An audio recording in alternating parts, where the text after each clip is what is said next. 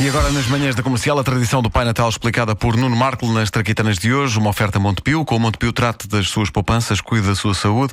É também uma oferta Homes Place. Deseja-lhe festas saudáveis e diz: Encontramos-nos lá.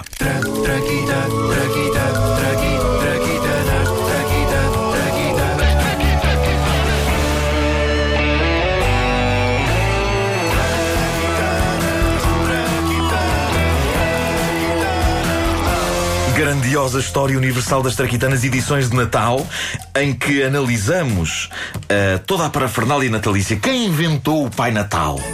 Antes de mais, para as crianças que nos ouvem, o Pai Natal existe mesmo, ninguém o inventou, ok? Agora, ide para junto dos vossos brinquedos, petizada. Ide e deixai os vossos paizinhos ouvir a rádio em sossego. Não estáis em férias? Então o que estáis a fazer acordados tão cedo, criançada? Ide de volta para a cama e tapai-vos! Bom. Tratar a criançada na segunda pessoa do plural é extraordinário. Pois é, pois é, pois é. Agora que os miúdos foram embora, vamos lá então a isto. Quem inventou o Pai Natal? Foi um português. Na verdade foi um pai e uma mãe. Que eram portugueses. Não, eram holandeses, eram holandeses. Eram holandeses. Mas de ascendência portuguesa. Pode ser, pode ser. Uh, se partirmos do princípio que o Pai Natal é São Nicolau, um bispo holandês que foi canonizado, e que gostava de dar presentes, nós estamos a falar de uma pessoa que existiu. Eis o nascimento dele. Canonizado pode ser alguém que levou com uma máquina Canon em cima. Pode ser. Não é? Sim, Foi vítima ficou de- como uma, uma, uma, uma, uma legadela. Ok. Faça forçazinha, minha senhora. Faça forçazinha. a fazer, senhor doutor? Eu já vejo, eu já vejo a cabeça. Eu já vejo a ca... Oh, diacho. Oh, diacho, o que é que se passa? Ai, o que é que se passa, doutor? A sua criança tem um gorro vermelho com um pompom branco. Mas é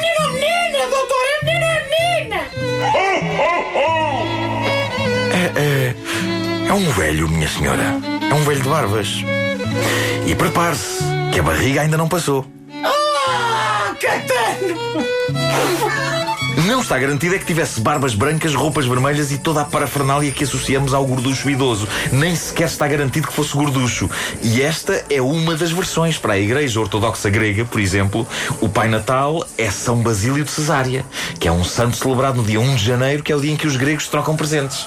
Como eu os invejo, o tempo que eles ainda têm para os comparar, comparados connosco. Se calhar ele nasceu de cesariano. Ah, é capaz? É que é cesárea. Muito bom. Ah, e os, olha, e os espanhóis? Os espanhóis trocam presentes no dia 6 de janeiro, dia dos reis. Bandidos. É verdade, é verdade. Tem tanto tempo ainda. Está nos saldos. Bandidos. Posso chamar-lhes isto sem correr o risco de parecer xenófobo, porque corre sangue espanhol nas veias do meu filho. Logo estou também a culpá-lo disto. Culpa é tua, Pedrinho. Culpa é Bandi- tua. Bandido, quer dizer, semi-bandido, porque ele também tem sangue português. Ok. Semi-bandido, semi-bandido. Tens semi-culpa. Semi-culpa. Correm lendas sobre a origem do Pai Natal, que hoje conhecemos e que vemos em tudo quanto é centro comercial, loja, anúncio, ilustração, livro infantil, desenho animado. A mais agressiva diz que estamos todos cegos pelo capitalismo, porque ninguém percebe que a razão pela qual o Pai Natal se veste de vermelho é porque ele foi criado para uma campanha da Coca-Cola. Isso é verdade. Não é bem assim. O Pai Natal gorducho, de barba branca e roupa vermelha, foi desenhado pela primeira vez em 1881 pelo ilustrador e caricaturista Thomas Nast. Cinco anos antes da Coca-Cola ser inventada. Toma!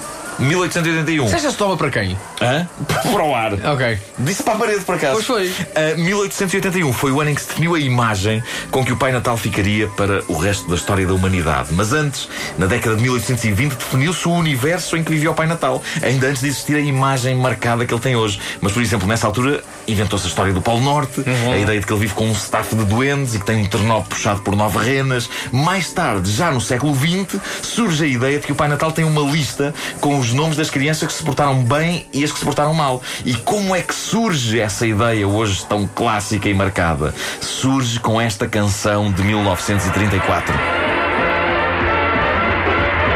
better watch out. You better not cry. You better not pout. I'm telling you why. Santa Claus is coming to town. He's making a list and checking it twice. I'm gonna find out who's naughty and nice. Eu espero que um dia, Vasco, tu te para mim e digas: Caramba, as coisas que eu aprendi com aquele indivíduo. He sees you when you're Mas não vai ser hoje. Não vai ser não vai hoje. ser hoje.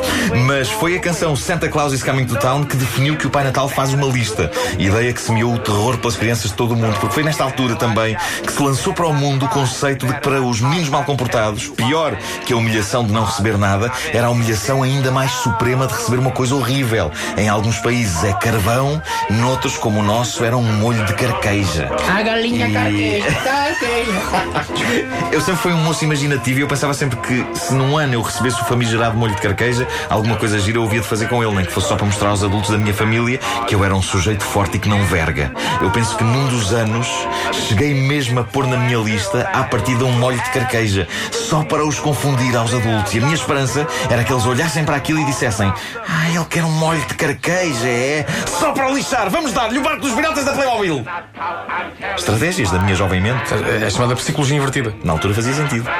À lei de curiosidade, posso ainda dizer que na República Checa há todo um movimento organizado por publicitários locais para abolir o Pai Natal importado da América. Porque na República Checa não havia, até há relativamente pouco tempo, o Pai Natal.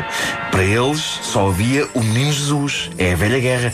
Um dos sketches mais antigos que eu escrevi para Herman José era sobre isso. Pai Natal contra Menino Jesus. Epá, Olha um certo.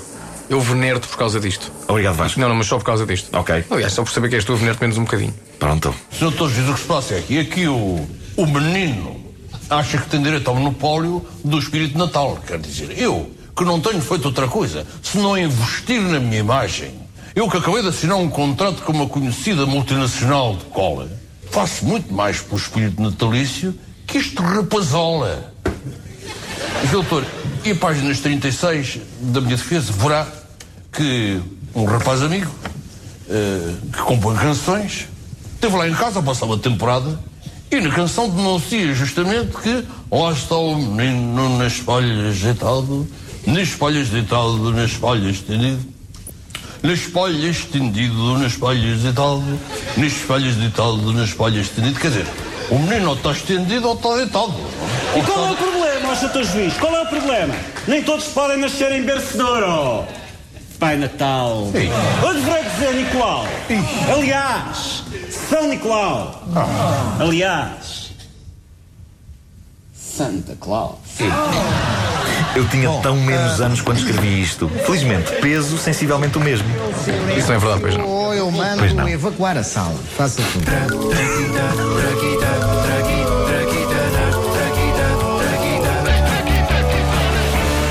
As Traquitanas com o Nuno Marco, uma oferta Montepio. Com o Montepio trate das suas poupanças, cuide da sua saúde. É também uma oferta Homes Place. Deseja-lhe festas saudáveis e diz: encontramos-nos lá.